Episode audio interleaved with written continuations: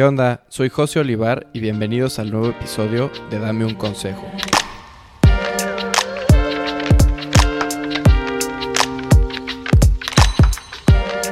El día de hoy vamos a platicar con Charles Nader. Charles es fundador de Doc.com, una empresa que utiliza el blockchain y la criptoeconomía como modelo de negocio. Hoy nos platica su historia, los altibajos de sus emprendimientos y la misión de cambiar la salud a nivel mundial. Espero que lo disfruten y sobre todo que se lleven un buen consejo.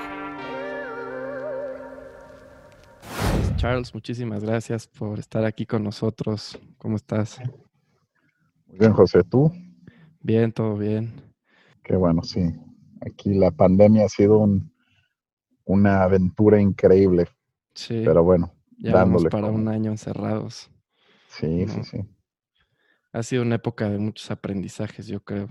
¿Tú qué has sacado positivo de este encierro? Híjole, pues me hizo reflexionar mucho sobre mi vida, eh, la, vida, eh, bueno, la trayectoria de la empresa, hacia dónde queremos llegar y también eh, aprendí mucho lo que se puede lograr trabajando remotamente.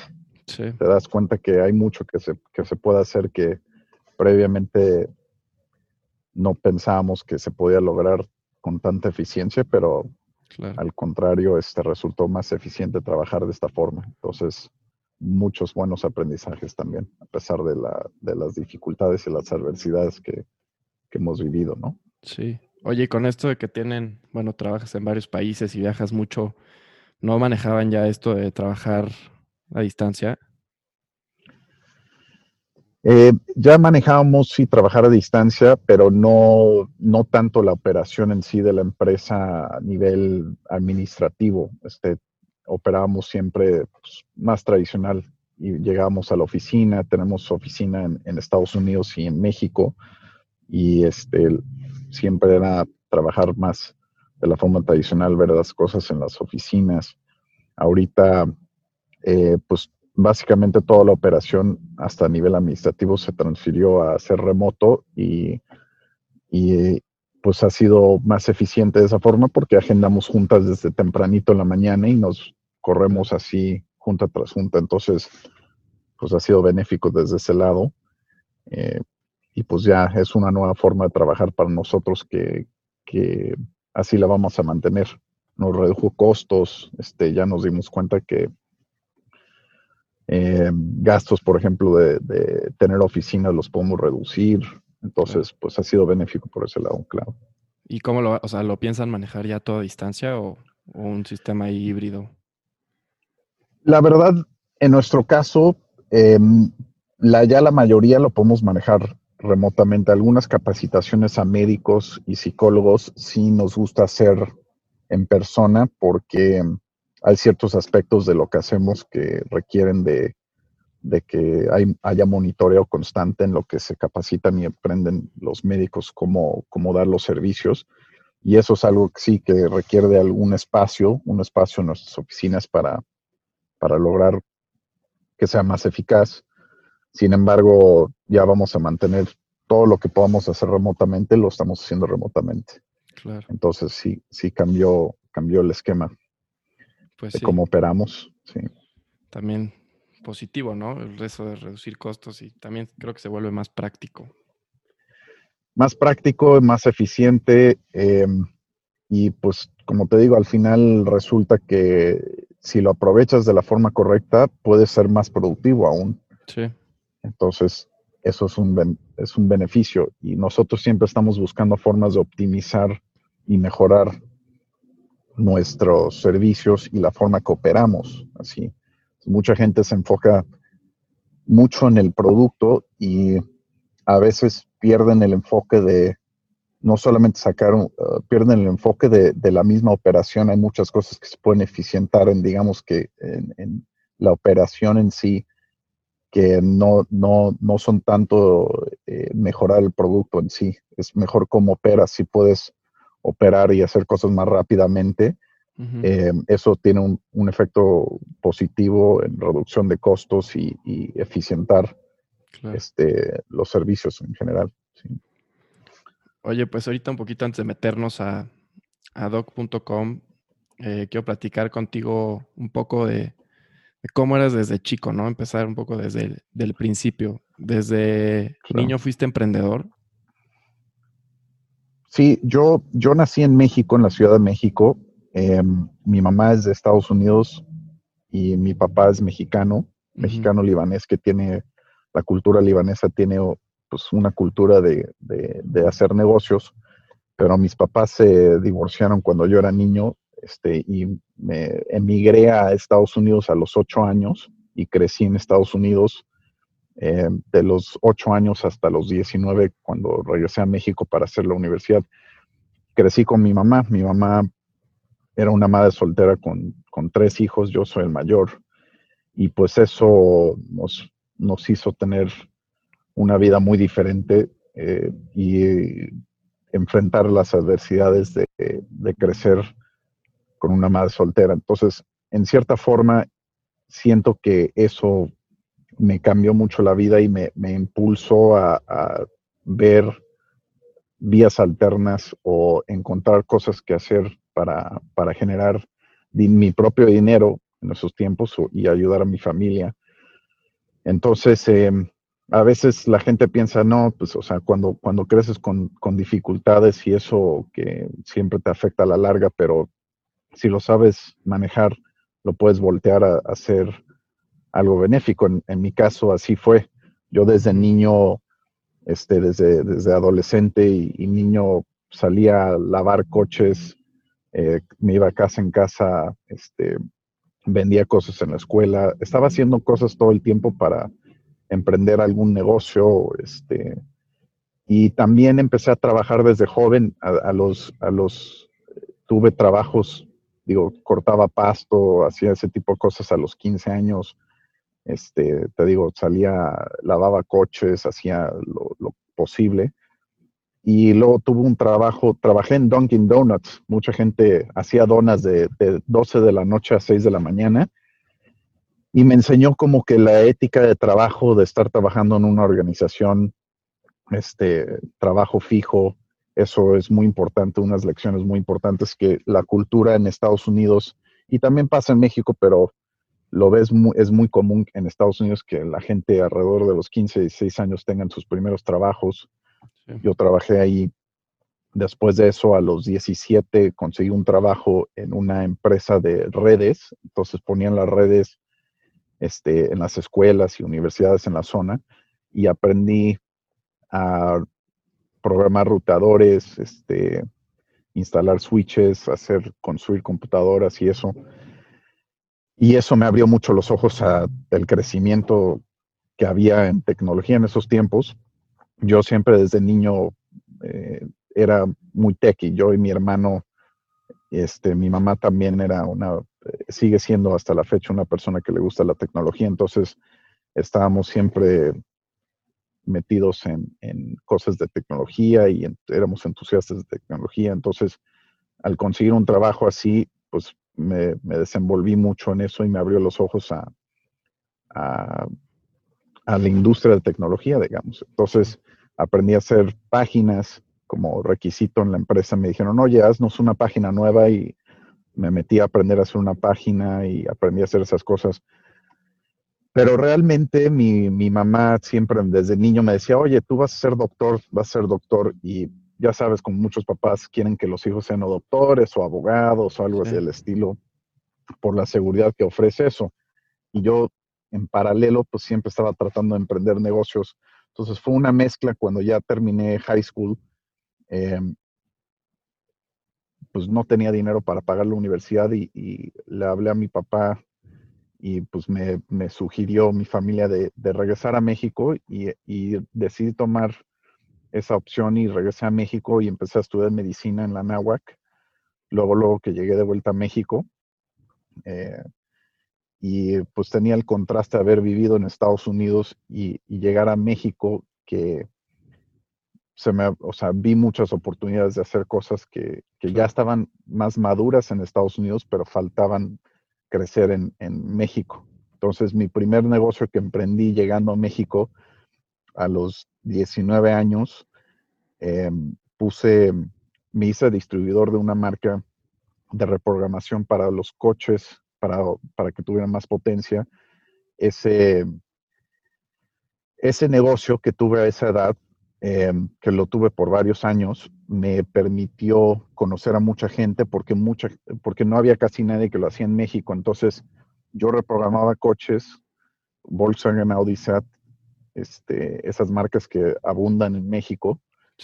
Y lo reprogramaba con mi computadora para que tuviera más potencia. Y en México generalmente, eh, como no había mucha gente que hacía eso, me hablaban muchos y así llegué a conocer mucha gente que hasta la fecha son amigos míos y, pude hacer muchas relaciones a raíz de tener ese negocio. Entonces, este, por las ganas de hacer negocio, eh, me abrió las puertas a conocer gente de todos tipos este, por, por, el, por el negocio de los coches y así este, influyó mucho los pasos que, que seguí eh, en adelante. ¿no? Ya estaba haciendo algo en tecnología, me di cuenta que era un nicho que mucha gente no estaba atendiendo en esos tiempos y así pude hacer muchos buenos contactos y, y como que aprovecharlos para largo plazo. Entonces, por así empecé en México con ese negocio y hice una lista, estaba, siempre estaba buscando gente que, que yo admiraba, ¿no? O sea, estaba buscando gente exitosa, buscando ser como otros, gente, gente que yo admiraba, empresarios que yo admiraba, estudiando medicina, pero a la vez tratando de buscar cosas, o sea, me acuerdo em, me acuerdo que empezó, o sea, Mark Zuckerberg, por ejemplo, tiene la misma edad que yo, y me acuerdo cuando empezó Facebook, eh, yo pensando, wow, o sea, tiene la misma edad que yo. Digo, no es bueno compararse, pero sí era algo, un ejemplo en esos tiempos de alguien a seguir que, que decías, oye, si lo puede hacer alguien a esa edad, ¿por qué yo no? Claro. Y, y eso, este, como que me impulsó a buscar hacer cosas más grandes. Tuve la suerte también de justamente a través del negocio de los, de los coches conocí a una, una, persona que se volvió muy amigo mío, de mis mejores amigos, que estaba él, eh, era una persona muy disciplinada, sigue siendo hasta la fecha una persona muy disciplinada, y me, dijo, oye, este, eh, pues escucha esto, escucha estos, estas pláticas de, de este Tony Robbins y Jim Rohn y así, y, en, el, en, el, momento escuchar pláticas, decir, no, pues se me hace pues, ridículo, ¿no? Pero realmente un día en el coche con él puso uno de, un, una de las grabaciones de, de Tony Robbins y se me, me, hizo mucho sentido, ¿no? Decía cosas como, si no sabes algo, estúdialo, ¿no? No, no necesitas ir a la universidad o, lo sea, puedes, hoy en día con internet puedes acceder y aprender lo que sea.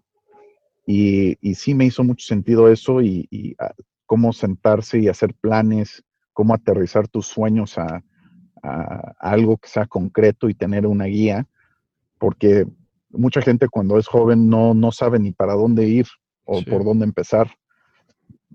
Pero no es tan complicado si lo, si lo divides en, pasos y si lo divides en, en bloques pequeños, ¿no? Entonces, lo que yo hacía y lo que aprendí a hacer era definir mis sueños, tener claro lo que yo quería en la vida a largo plazo, estar consciente de mi mortalidad, o sea, saber que el tiempo se pasa, que si no actúas de todos modos el tiempo se pasa, eso es muy importante, y, y hacer un plan. Entonces hice un plan, dije, no sé qué va a ser, pero sé que quiero hacer algo que tenga un impacto positivo sobre la gente, que cambie el mundo de una forma positiva, que sea un negocio que me dé las libertades que siempre quise tener para viajar y, tener una vida de, este, digamos, sin límites económicos. Y, la satisfacción de darle orgullo a mi familia y a mí mismo de, hacer algo de ese estilo, ¿no? Entonces, buscaba, buscaba esas cosas y si, si estás así consciente cada día de, que estás buscando eso, eventualmente empiezan a salir cosas donde empiezas a conectar los puntos. Ah, esto me gusta. Si, si sabes lo que te gusta, empiezas a, juntar ideas hasta que desarrollas algo eh, que, es un camino que vas a tomar, ¿no? Pues, mucha gente dice, oye, es que me gusta hacer esto y esto y esto, o estos son los hobbies que me gustan. Pero realmente es importante saber qué cosas sí te gustan, porque eventualmente si te enfocas, encuentras una solución, encuentras un camino para poder hacer un plan. Sí. Y así lo hice yo, básicamente. Oye, ¿cómo sale la idea de, o sea, en qué momento se prende ese foco y dices, doc.com es la, pues, es la idea que quiero seguir el resto de mi vida? Bueno, yo estaba estudiando medicina, realmente era un estudiante no, eh, digamos, no era de los mejores estudiantes, un estudiante normal.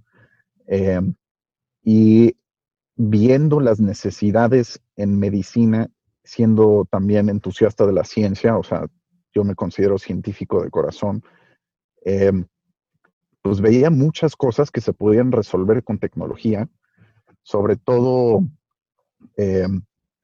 no solamente atención médica, atención primaria, pero, pero muchos otros aspectos que podrían eficientar o mejorar el sistema de salud a nivel mundial, algo que aplicara en todas partes del mundo.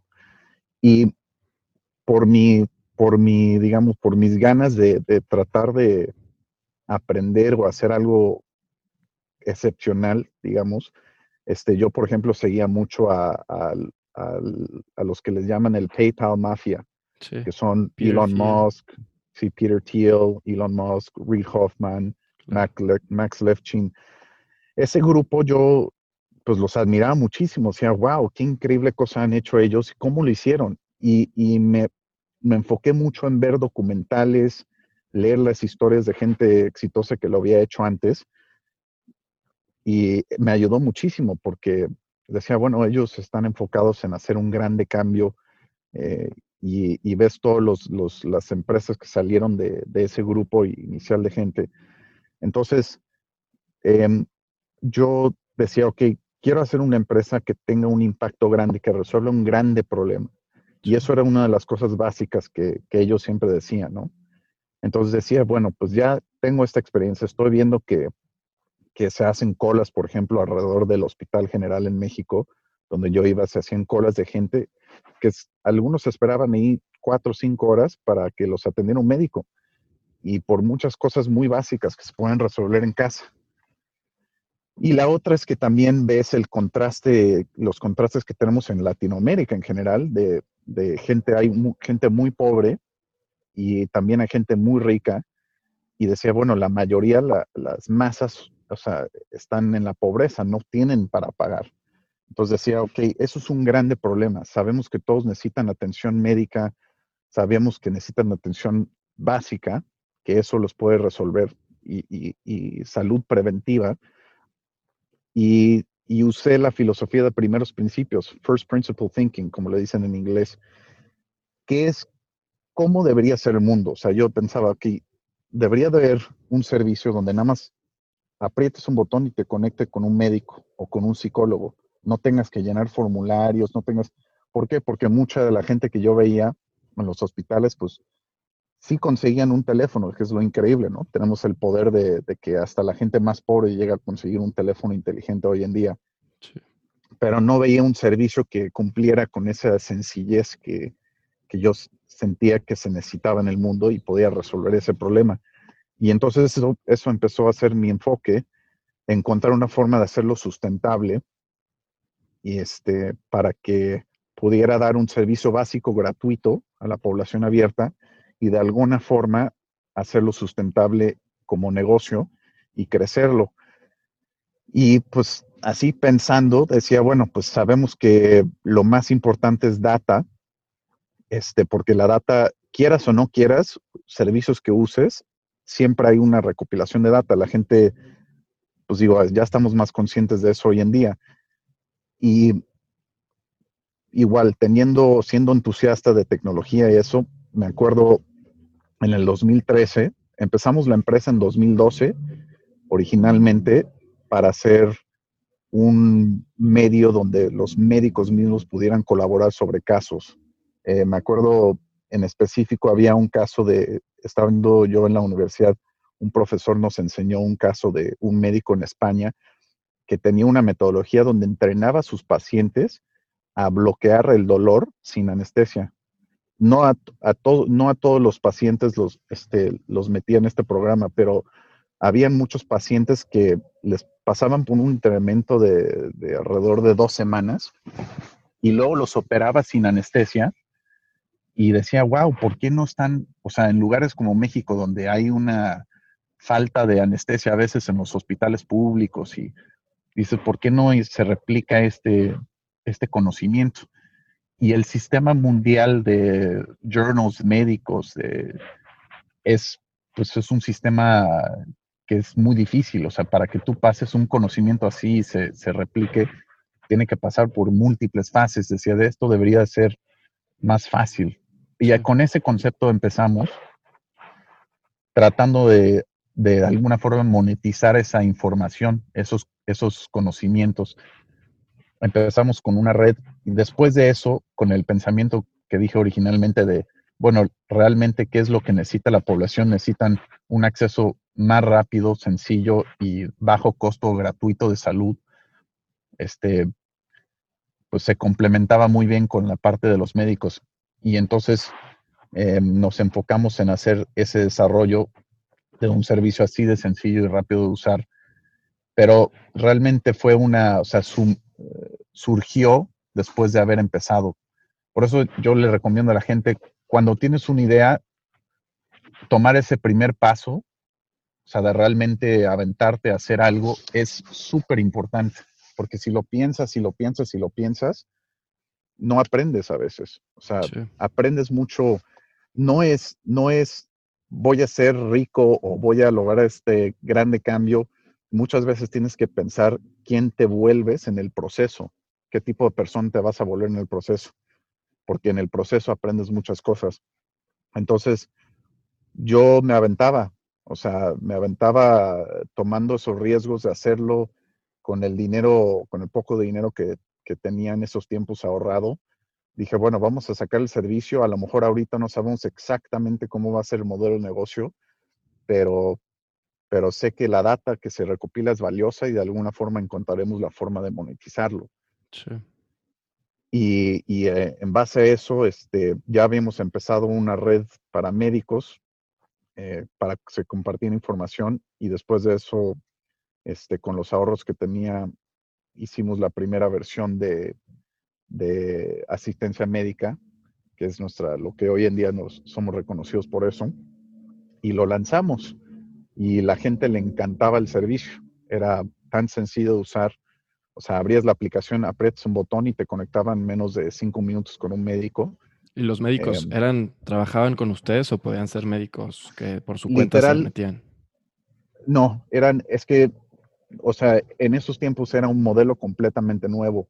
Sigue siendo hasta la fecha la telemedicina algo muy nuevo para la mayoría de la gente, pero, pero en esos tiempos eh, contraté un, contratamos un grupo de médicos y los médicos pues teníamos suficiente para durar más o menos un mes de, un par de semanas a un mes, un grupo de médicos este, contratados para que dieran asistencia. Entonces tenían turnos para cubrir los 24 horas. No, nada más nos alcanzaba con eso para un mes o dos meses, pero en ese uno o dos meses tuvimos este, varias personas que usaron el servicio y muy buenas reseñas de, esas personas y nos abrió la puerta para poder conseguir más fondeo y de inversionistas para poder seguir adelante y porque ya había una respuesta clara, una señal clara de que era un servicio que le gustaba a la gente. Y y eso es muy importante, ¿no? Tener esa prueba de concepto. Este, pues tienes que tomarte el riesgo e intentarlo, ¿no? Y si no te sale bien, pues al final aprendes algo, siempre hay un aprendizaje. Pero nosotros nos este, fuimos por ese lado, este, sacamos el servicio y tuvo buena respuesta y nos permitió conseguir más fondos. Y lo hicimos inicialmente con ese pequeño grupo de médicos para, para sacar el servicio y probar a ver si le gustaba a la gente o no. Entonces ya después de eso el enfoque se volvió en desarrollar más, hacer algo que sea que podría generar recursos y sea sustentable y escalable.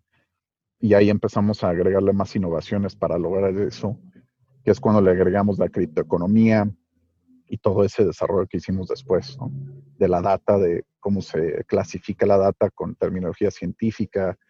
Nos duró bastante tiempo este, eh, ese desarrollo, fue mucho labor, pero valió la pena completamente y hasta la fecha seguimos con la filosofía de seguir optimizando y mejorando nuestros servicios este, todo el tiempo, ¿no? Nunca para eso. Oye, pues me encantaría meterme un poco a este tema de, cómo, cómo lo monetizaste. La verdad me parece brillante. Me, encantaría que nos platicaras un poco de, pues, de esto del blockchain y de la criptoeconomía, ¿no? Claro.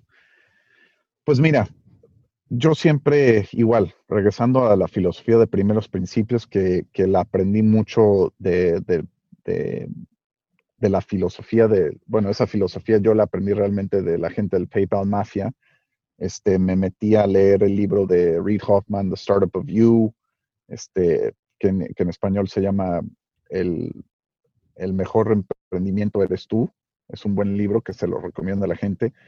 Eso y viendo muchos videos en YouTube, viendo las pláticas de ellos y todo eso, y, siempre se basaban en los primeros principios, ¿no? First Principle Thinking. Y decía, ok, sabemos que la data de salud es muy valiosa. Ok, que estamos generando data de salud. Esto le sirve a gobiernos, le sirve a, a empresas, le sirve a una multitud de instituciones para poder hacer análisis. ¿Cómo lo podemos hacer para que sea monetizable? Alguien que esté dispuesto a pagar una suscripción o algo este, para que genere dinero, ¿no? Y con eso nos basamos, con eso empezamos. Ahora, en el, en el transcurso de, de haber hecho eso inicialmente, hicimos nuestros primeros servicios apretabas un botón, te conectaba con un médico y los médicos estaban recopilando información del lado de ellos. Hicimos un sistema para recopilar y clasificar la información. Te doy un ejemplo. Si alguien hablaba de decir, oye, pues mira, me operaron la nariz, pues eso tiene su terminología científica, se llama rinoplastía, ¿no? Entonces, la clasificación científica era muy importante. No, no es lo mismo tener data nada más, tienes que tener data y también tienes que clasificarla y organizarla bien, si no, no es útil. Entonces, este, es lo mismo, ¿no? Puedes tener una librería de, libros, pero si no aplicas la información de esos libros, pues es inútil tenerlo ahí, toda la librería de libros. Claro. Y, y, es lo mismo cuando viene a tecnología. Este, hay recopilación de data en todos lados. Lo importante es cómo se usa esa información y cómo se monetiza. Entonces sabíamos que la data que recopilábamos era, era valiosa. Eh, por ser entusiasta de tecnología, yo me enteré por primera vez leyendo en foros de discusión en Internet.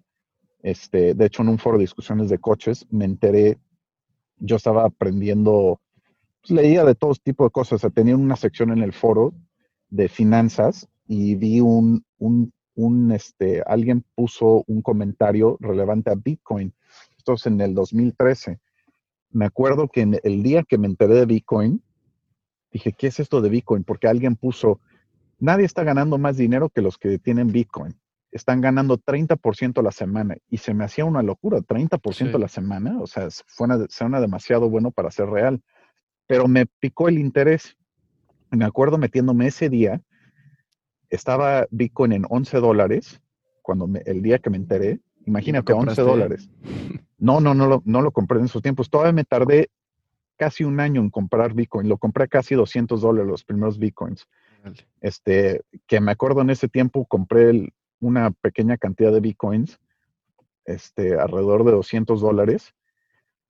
Y mucha gente me decía, no, eso, pues, o sea, es un fraude, no es real. Este, Bitcoin, pues, es un, es, el aire, o sea, no, no.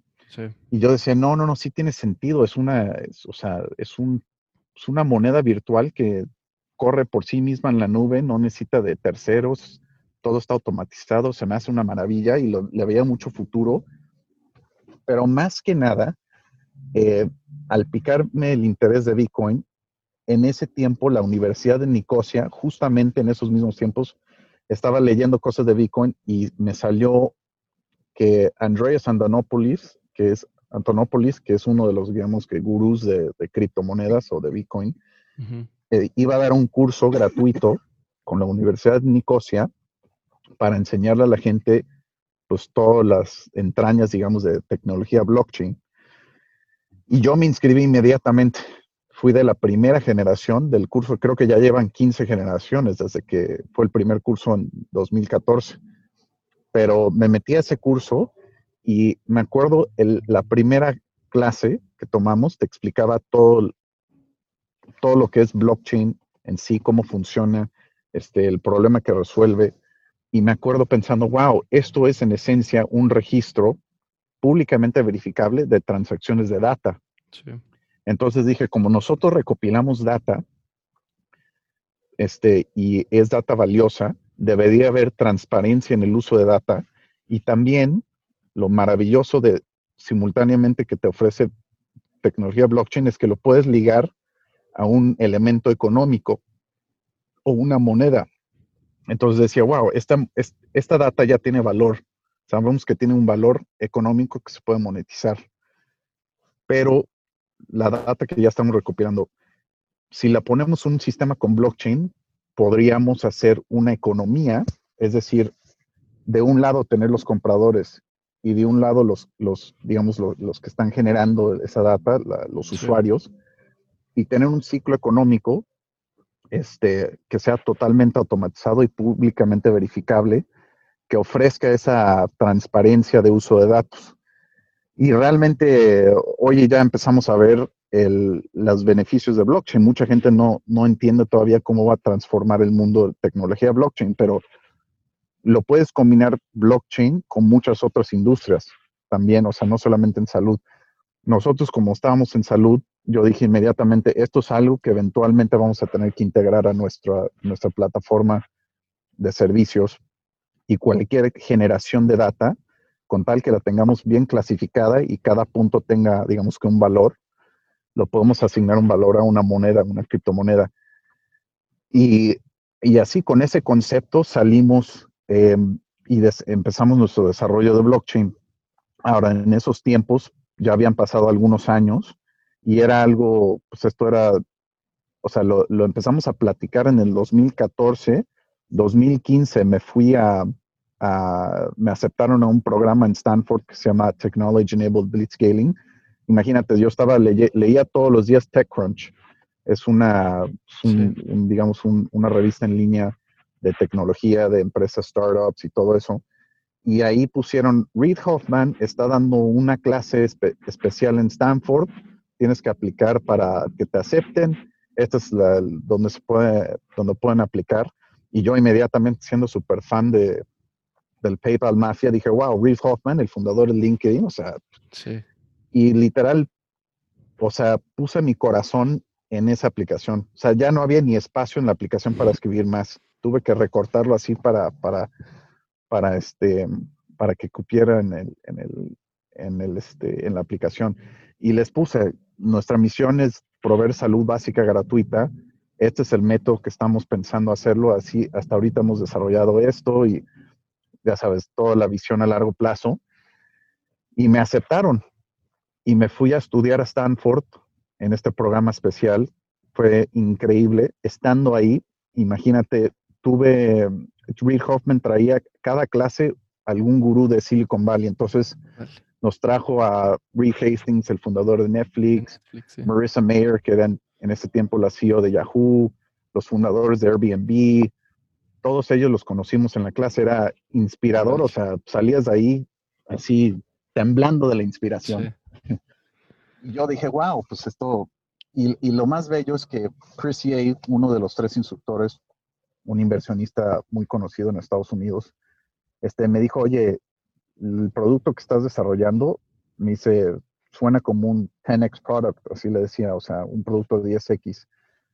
Y pues ya con alguien así que te dice, oye, vas en el camino correcto, pues era, como nada más reforzó la idea de, de, seguir adelante, fue muy motivador. Y, y con eso regresamos hicimos, optimizamos el servicio y implementamos el, componente de blockchain. Hicimos la criptoeconomía em, y cuando lanzamos la moneda, al, ser uno de los pocos proyectos que tenía un servicio real, funcional, que la gente podía usar, este, la mayoría de los proyectos en esos tiempos eran puras ideas, ¿no? La gente y nosotros pues ya tenemos algo real. Entonces lanzamos nuestra criptoeconomía con nuestra propia moneda ligada a nuestro servicio y se fue la moneda en su punto más alto, llegó a valer casi 500 millones de dólares. O sea, que es una cantidad que yo nunca me imaginaba llegar a tener acceso a ese nivel de fondos. Era impresionante, ¿no? Y realmente era una cosa que no solamente nadie lo había hecho en Latinoamérica, pero era muy, muy diferente a todo lo demás que existía en los mercados. Y pues ya nosotros teníamos ya la base de los servicios que ya habíamos creado. Entonces, por haber tomado ese riesgo y por haber hecho esa innovación, nos permitió crecer de una forma alternativa y diferente a lo que la gente llega a vivir hoy en día, que es levantar fondos a través de fondos de inversión, etcétera, ¿no? Nosotros hicimos esta criptoeconomía, sacamos nuestro, nuestro servicio con el producto de la criptoeconomía y pudimos este, este, tener valor, digamos, económico que nos permitió expandir a otros países y crecer la empresa y crecer nuestros servicios para ayudar a mucha más gente.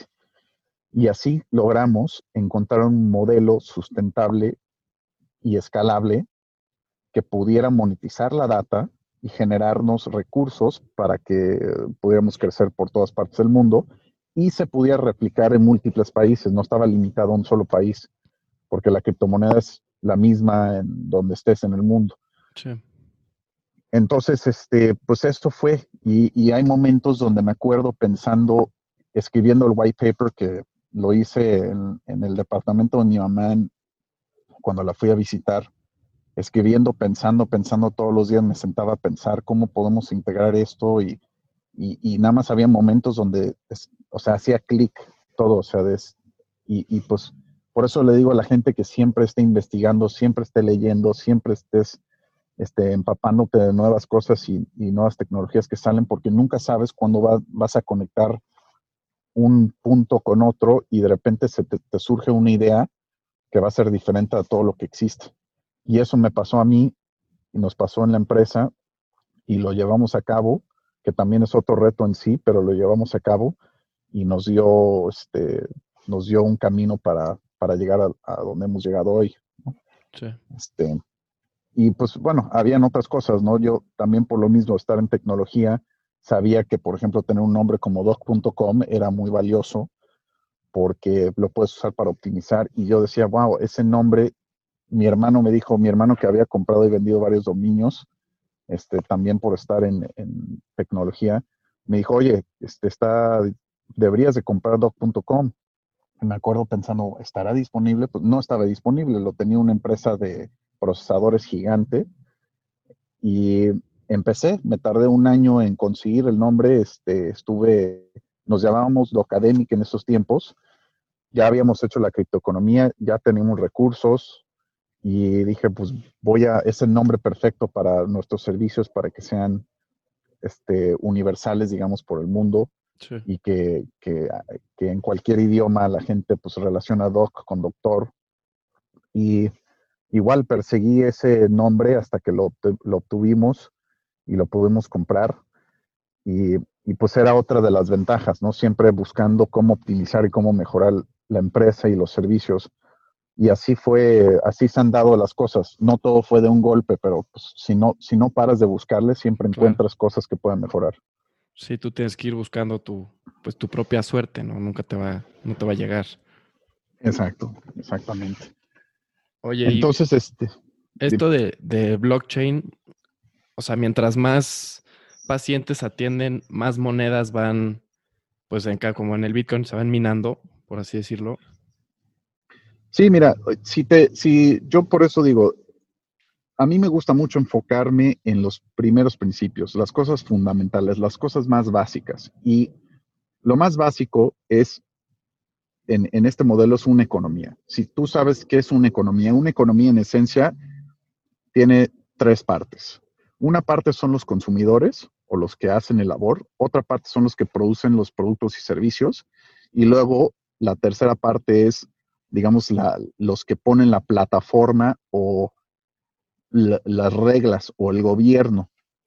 Entonces, si hablas de una economía en un gobierno como México, pues el gobierno tiene la responsabilidad de, poner la plataforma, poner la base para que puedan gente operar y tener negocios y, correr una economía. Este, luz, agua, carreteras, este, etcétera, ¿no? Servicios de salud, todo para que alguien pueda vivir y trabajar y vivir una vida. Entonces, con blockchain, pues las reglas la pone el blockchain, tú programas las reglas y luego tienes de un lado los consumidores y los que ponen labor, que en el caso nuestro era pues, los usuarios mismos que están usando nuestros servicios de salud. Este, entonces ellos generan nuestra data y del otro lado tenías empresas que o gobiernos que consumían esta data epidemiológica que tiene relevancia científica entonces decías, ok, ya tenemos las tres partes, tenemos que ahora hacer que funcione. Nuestra, nuestra obligación es poner la plataforma bien, usando tecnología blockchain y las tecnologías que desarrollamos para que todo funcione cíclicamente. Y, eso era, conforme más gente, conforme mejor haces la plataforma o mejor haces, eh, digamos, el donde se pueda operar, más gente entra y más crece una economía.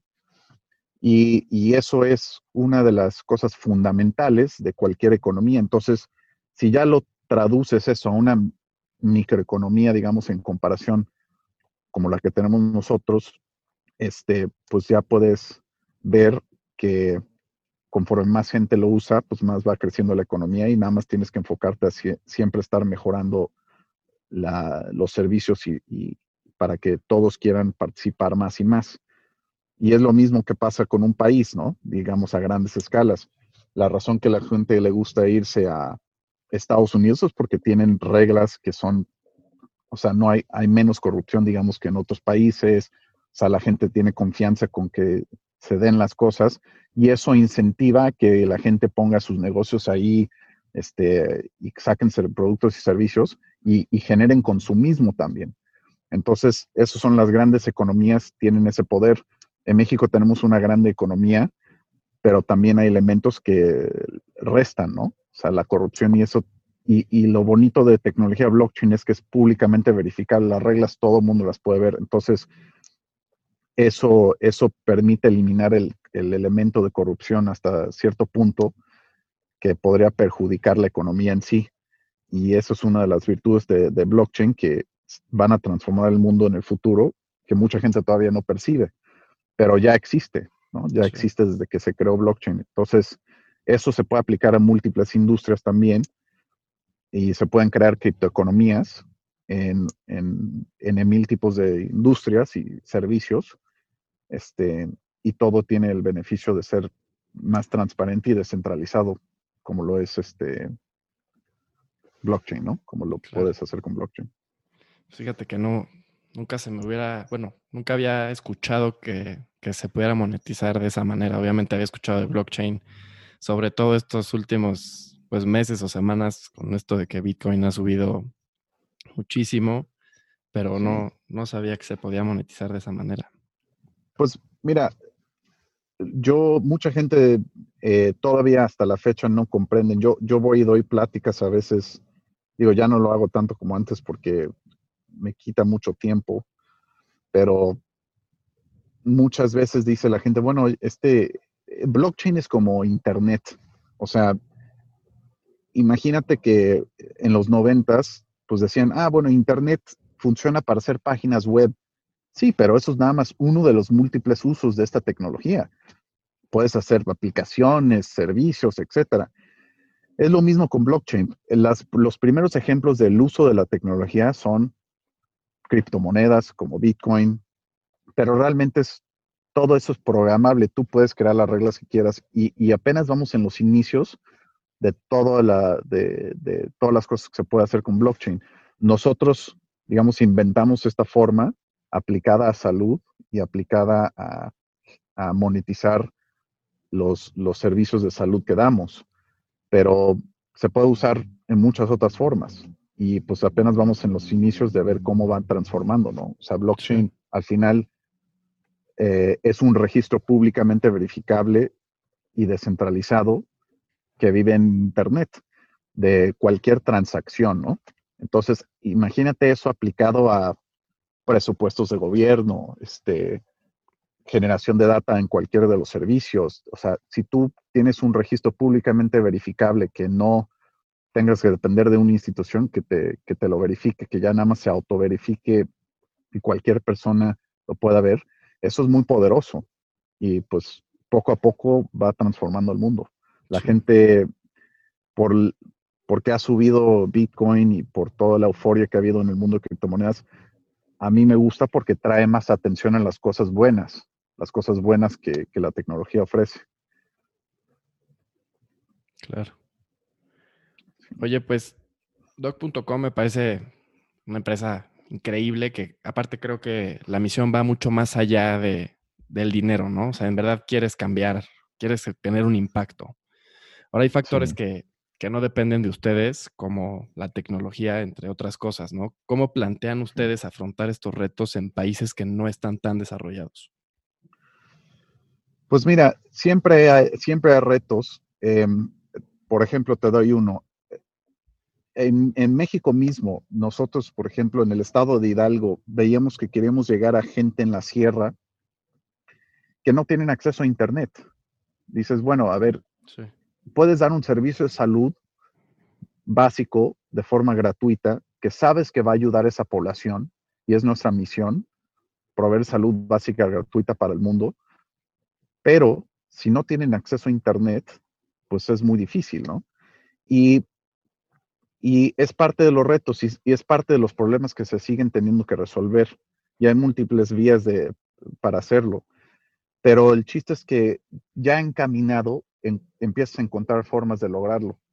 Hay, hay iniciativas para, para, poner internet en esas zonas este, de, diferentes formas, ¿no? Y, y, mismo cosas que hace el gobierno y cosas que, que, se están haciendo en el sector privado, por ejemplo, lo que está haciendo Elon Musk con Starlink, que está poniendo los satélites para que le dé internet a todo el mundo. Este, esos son cosas que sabemos que están poniendo la infraestructura base para lograr que todos tengan acceso a Internet. Entonces, nosotros dijimos, ok, ya tenemos un mundo de trabajo con las zonas que sí tienen y eventualmente llegaremos a esas zonas que no tienen Internet para poder ofrecer nuestros servicios. Mientras tanto, sí podemos ayudar a muchísima gente que lo hemos estado haciendo. Llevamos cientos de miles de vidas impactadas positivamente por nuestros servicios. Gente que que tiene acceso a un teléfono inteligente que se pueden conectar a Wi-Fi en la calle, en las ciudades, que previamente no hubieran tenido una terapia psicológica o una atención clínica con un médico. Este, y eso ya es, un, ya es un primer paso bueno. Eventualmente en el futuro, pues sí estamos este, haciendo proyectos para hacer, dar accesos, o sea, diferentes formas, pero dar accesos que ya incluyan Internet este, poner, poner este, módulos que proveen Internet con nuestros servicios en diferentes zonas. Y así vamos siempre optimizando y mejorando para tratar de llegar a más gente. Pero al final, todo el esfuerzo, todo lo que hacemos cae en la, en, cae en la misma misión. Sea agregarle el componente de blockchain, sea optimizar nuestros servicios en una aplicación o ofrecerlo versión web, todo está enfocado para proveer salud básica gratuita. Porque eso es donde tiene el impacto. Y yo creo que es lo mejor que puedo hacer yo con mi vida. Y también todos los que estamos en el equipo en doc.com sabemos que el esfuerzo que estamos metiendo en hacer esto al final tiene un efecto positivo sobre la vida de la gente y eso te hace poder superar cualquier reto. O sea, levantarte en la mañana y decir, wow, sí tenemos que resolver este grande problema, pero sabes que ya vemos el cambio, ya vemos que hay gente este, que les cambiamos la trayectoria de la vida por nada más tener nuestro servicio, es, es, o sea, te motiva mucho, te hace ver que vale la pena. Si es algo muy difícil, no importa lo difícil que es, porque si resuelves ese problema, vale la pena hacerlo. Y así, así hay gente que, no sé, estaban al borde de cometer suicidio. En el 2019 tuvimos más de 450 casos de gente tratando de manifestar suicidio en ese momento. Así de, aquí tengo la botellita de pastillas, me las voy a tomar todas y, o sea, y dices, wow, esa, esa persona la pudimos desviar de ese camino y, y, eso tiene un efecto que no solamente es en la vida de esa persona, pero también tiene un efecto positivo en la vida de sus familiares, de sus amigos. Entonces, eso es muy motivante para nosotros y siempre estamos buscando cómo hacer nuestros servicios llegar a más gente y también agregar más funcionalidades, más cosas que agreguen más valor para ese, para lograr la misión. Pues te felicito, eh, se, se necesita más, más gente como tú. Pues es un camino, digamos, es un camino más complejo y, y más difícil, pero no sé, yo pienso, no quiero voltear en unos años y decir, pudimos haber intentado esto y no lo hicimos y llegamos hasta aquí nada más. O sea, por eso digo que es muy, es muy importante estar consciente de tu mortalidad. El tiempo se pasa de todos modos. Este, luchar por estos grandes retos vale la pena hacer. Y, y pues claro, tiene sus retos y a lo, a lo mejor vives momentos difíciles, pero al final vale la pena hacer el intento y vale la pena este, eh, luchar por cosas así porque te dan más satisfacción a la larga y pues siempre ayudar a la gente te, da algo positivo, ¿no? Sí.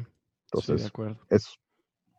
Oye, Charles, ¿qué hábitos crees que han sido clave para el éxito que has tenido en tu carrera?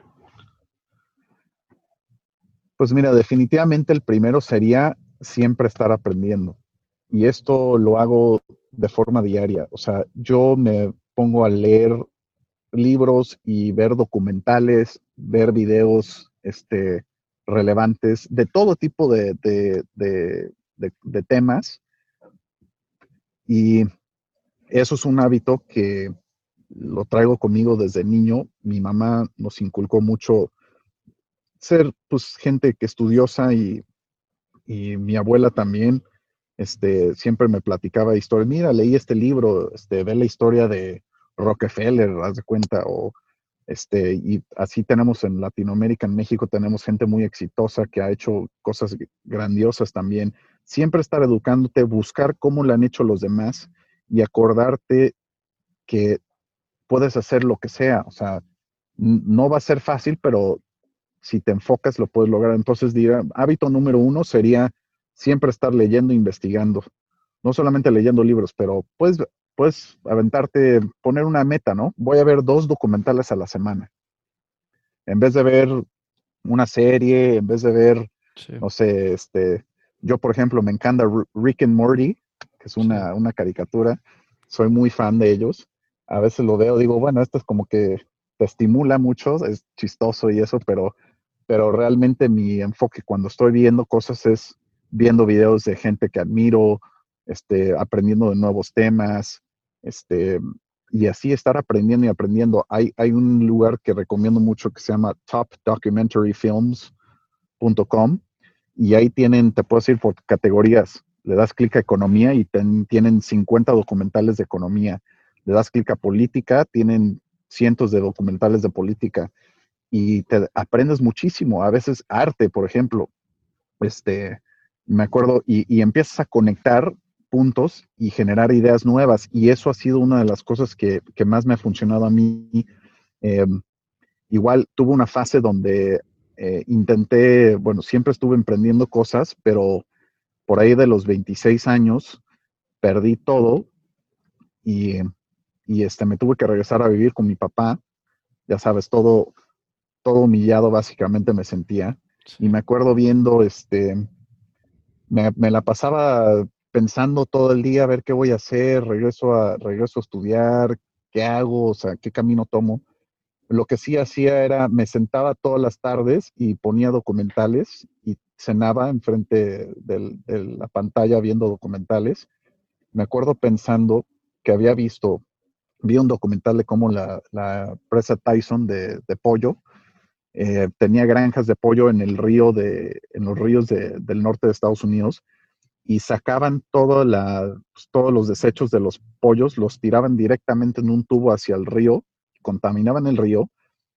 Y, porque había visto otro documental de cómo procesaban ciertos químicos, se me ocurrió la idea de hacer una, un sistema donde procesaba los químicos y posiblemente podías de los desechos derivar este, materias primas que se pueden usar para otras industrias y venderlas, ¿no?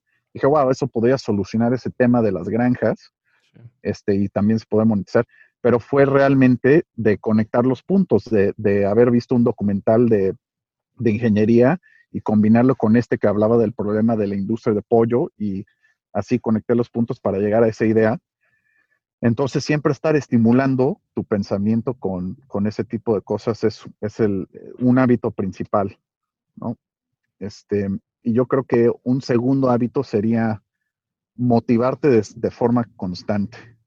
A veces puedes tener buenas ideas, pero si no, si no estás motivado, pues es una cosa muy difícil. En vez de poner fotos de, no sé, de cosas divertidas o entretenidas en, en Instagram, por ejemplo, en tu feed, dale clic, sigue un chorro de cuentas de motivación. Eso es, o sea, si lees algo, empiezas a, condicionar tu mente de que sí se puede, encontrarás una solución, lucha, este, y, eso es, es, un buen hábito de estar motivándote diario. Yo lo hago todos los días, me despierto en las mañanas, escucho, este, escucho grabaciones de Jim Rohn, que es, digamos, mi favorita, mi favorito, este, este motivational speaker, ¿no? O sea, te da unas excelentes pláticas y es una cosa, no, no, no dice Zig Ziglar, no es otro de los tantos que, que recomiendan ahí. Él dice, la motivación debería ser como bañarte. Lo necesitas todos los días. Bueno, algunos no tanto, pero sí, digamos que, que, deberías de motivarte igual diario, este, de la misma forma que te bañas diario o comes diario, es igual, necesitas motivación diaria. Eso es otro de los hábitos que me ha ayudado mucho a mí, porque en los tiempos difíciles, luego te das cuenta que no eres el único que ha vivido los tiempos difíciles, que, puedes salir adelante y, lograr algo grande y excepcional. Y si estás recordándote de eso constantemente, pues te ayuda mucho en la vida para lograr cosas grandes. ¿Hay alguna persona o algún personaje que ha sido referente en tu vida profesional o personal? Em, sí, pues eh, múltiples. Te diría, eh, para mí, mi, por ejemplo, mis abuelos del lado de mi mamá y mis abuelos del lado de mi papá, los, los dos fueron gente que empezó desde cero y eh, lograron el éxito. Em, entonces me inculcaron a mí, siento que como que el, el sentimiento que se puede lograr este, en la vida a pesar de las adversidades. Ellos vivieron, los, los papás de mi mamá vivieron a través de la Guerra Civil Española, luego la Segunda Guerra Mundial, no, no terminaron la escuela porque estuvieron en guerras desde jóvenes. Este, y aún así lograron empezar negocios, este, salir adelante. Entonces eso fue muy importante en mi juventud, tener eso. Y la segunda es pues como lo mencioné hace rato, los del PayPal Mafia. O sea, la, yo me acuerdo que ya estaba encaminado de pensar en cosas de una forma muy fundamental, pero realmente que lo definieran tipo Elon Musk y Reid Hoffman así de primeros principios, o sea, vete a lo más fundamental, siempre pregunta por qué y cómo. ¿Por qué y cómo? ¿Por qué pasa esto? ¿Cómo pasa esto? Hasta llegar a las verdades fundamentales. Eso fue una gran influencia en mí y los sigo, los sigo viendo hasta la fecha, sigo siguiendo las trayectorias de ellos, porque fue una gran influencia para mí. Este, y pues, eh, qué bueno que tenemos acceso a, poder ver esa información tan rápidamente. O sea, hoy en día tenemos acceso a información más que cualquier otro momento de la historia de la humanidad. Entonces, ver eso, pues es parte de lo que decía, de, de recordarte que sí se puede y cómo pensar entonces ellos fueron una gran influencia en mí. Este, ir, a, ir a haber hecho el curso en Stanford de Technology Enable Blitzscaling fue impresionante, una motivación gigante para mí. Y, este, y pues la filosofía de primeros principios eh, fue muy importante. Ellos, los de PayPal Mafia y pues este, mi propia familia, este, cuando mis abuelos, ¿no? Que hicieron todos de cero. sí. Y sobre todo ahorita que, bueno, como dices, de los de PayPal Mafia, entre otros empresarios que ya todos tienen libros o han creado contenido que está pues, disponible en Internet, ¿no? Exactamente, exacto. O sea, hay libros, los puedes bajar hasta gratis. O sea, googleas The Startup of You PDF y eh, hay alguien ahí por ahí te lo, te lo pasa gratis. digo, soy igual de, si lo puedes comprar, cómpralo, ¿no? Lo puedes buscar en, en, Apple Books y eso, pero mucho lo puedes conseguir sin costo alguno. Te puedes educar, no necesitas ir a la universidad, no necesitas ir a la escuela. Hoy en día puedes aprender todo en Internet. Y lo que importa realmente en la vida, y te lo digo de alguien que siempre estuvo buscándole y, no, no me considero un, o sea, no era un buen estudiante, digamos, no era un, estudiante excepcional de 10 todo el tiempo, o sea, estaba me distraía con muchas cosas todo el tiempo. Eh, te digo que lo que importa es si haces algo excepcional en la vida. No importa qué, historia tengas atrás. Si logras enfocarte en algo y hacer algo excepcional es lo que importa. Y, mucho lo puedes aprender en Internet. Creo que hay otra historia de, del que ganó eh, la medalla de oro de lanzamiento de, este, ¿cómo se llama? las lanzas estos que, bueno, los palos estos, lo aprendió todo de ver videos de los, los, los número unos en YouTube. Y así aprendió la técnica y lo practicó y lo practicó y pum, salió, ganó la medalla de oro en el, premio mundial de... Y entonces todo lo puedes aprender en Internet, tenemos acceso a esa información, hay que aprovecharla. Sí, 100%. Sí, yo me relaciono, la verdad, ahorita estudio, estudio finanzas aquí en México y te puedo decir que he aprendido más por mi cuenta leyendo y, en internet que, en tres años que llevo de carrera. Sí, la universidad, o sea, no estoy diciendo que es mala, pero más bien te enseña, creo que disciplina y es para hacer relaciones, ¿no? Conocer a gente, eso te funciona más por ese lado, pero mm, uno si realmente buscas, puedes encontrar la información y aprender todo en línea hoy en día. Sí, estoy de acuerdo. Definitivamente. Pues ya para terminar, si estuvieras enfrente de un joven que quiere seguir tus pasos y dedicarse a lo mismo que tú, ¿qué le dirías? Pues de entrada le diría, paso número uno, léete, piensa y hágase rico de Napoleón Hill para, para obtener una filosofía de vida que te pueda redituar económicamente. Muy importante tener tu filosofía de vida. Su paso número uno. Paso número dos, léete The Startup of You de Reid Hoffman para que aprendas hacia dónde, qué camino quieres tomar. A lo mejor no lo sabes ahorita, pero ahí vas a encontrar una metodología para llegar a ese punto. Entonces, tienes que tener una filosofía, tienes que saber cuáles son tus principios en base a qué tipo de, filosofía vas a tomar decisiones, si algo pasa en tu vida bueno o malo, cuál va a ser tu filosofía ante los retos es muy importante tener esa filosofía bien definida. Y la segunda es encontrar lo que es lo que vas a hacer.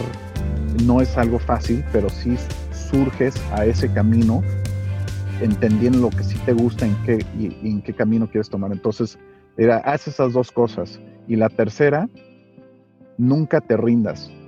No importa lo difícil que se pone, siempre hay alguna forma. Y si te acuerdas de eso, siempre vas a encontrar una forma para seguir adelante. La gente luego se rinde. Los que hacen, los que logran grandes éxitos, muchas veces solamente porque nunca se rindieron a pesar de las adversidades. Eso hace la diferencia entre, hay un, hay un dicho que dice Jim Rohn, si agarraran todo el dinero del mundo y lo repartieran eh, este, en partes iguales a todas las personas en el mundo, eventualmente regresarían a las manos de la misma gente desde el principio, que, que lo tenía desde el principio. ¿Y por qué pasa eso? Porque hay gente que tiene ciertos hábitos, tiene persevera más que la mayoría de la gente. Entonces, eso es lo que hace esa diferencia. Y, es, importante saber eso. Entonces, eso es lo que le diría a esa persona. Pues muchísimas gracias por tu tiempo, por tu consejo. De verdad, muchas gracias. Claro que sí, sí. Un placer estar con ustedes, definitivamente. Felicidades por el podcast. Muchas gracias. Espero que lo hayan disfrutado y sobre todo que se hayan llevado un buen consejo. Nos vemos en dos semanas. Muchísimas gracias.